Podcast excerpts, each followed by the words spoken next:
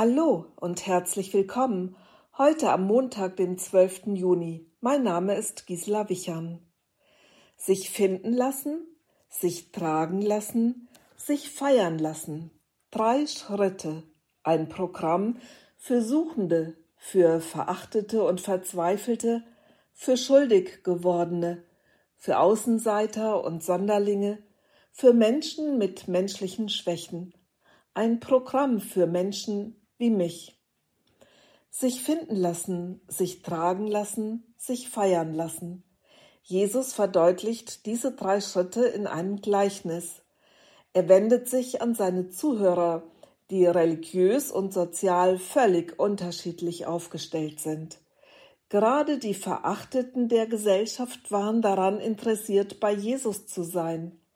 Gerade die, die als besondere Sünder galten, drängten sich um ihn. Durften sie das? Die Pharisäer und Theologen waren empört. Da erzählt Jesus das Gleichnis vom verlorenen Schaf. Der Hirte sucht unbeirrt, er gibt nicht auf, er sucht so lange, bis er es findet. Er nimmt es auf seine Schultern, voller Freude heißt es. Der Hirte trägt das Schaf nach Hause. Selbst hätte es den Weg niemals gefunden. Freunde und Nachbarn werden gerufen, freut euch mit mir. So wichtig, so großartig ist dieser Fund für den Hirten. Jesus erklärt, so wird auch Freude im Himmel sein über einen Sünder, der Buße tut, mehr als über 99 Gerechte, die der Buße nicht bedürfen.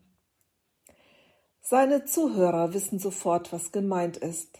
Und wir, wir können uns dem Gleichnis auf eine fantasievolle Art nähern. Ich stelle mir vor, das Gleichnis wird in einer Gruppe nachgespielt. Es gibt vier Standorte.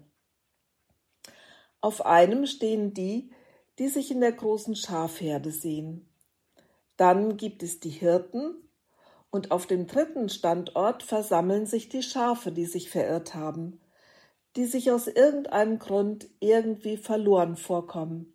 Schafe, die sich unwürdig fühlen, die einfach keinen Zugang zur Herde finden. Schafe, die den Hirten noch gar nicht kennen, die gar nicht wissen, dass da einer nach ihnen sucht. Die Nachbarn und Freunde warten auf Platz vier. Sie brechen jedes Mal in Jubel aus, sobald ein Schaf nach Hause gebracht wird. Jeder Standort spiegelt einen Teil von mir selbst wider. Heute stelle ich mich zu den verlorenen Schafen. Ich weiß, ich kann mich nicht selbst retten. Aus eigener Kraft komme ich nicht ans Ziel. Ich muss mich finden lassen, tragen lassen, feiern lassen. Ob sich die große Schafherde freut, wenn ich bei ihnen ankomme, das weiß ich nicht. Aber die Freunde und die Nachbarn des Hirten, die brechen in Jubel aus.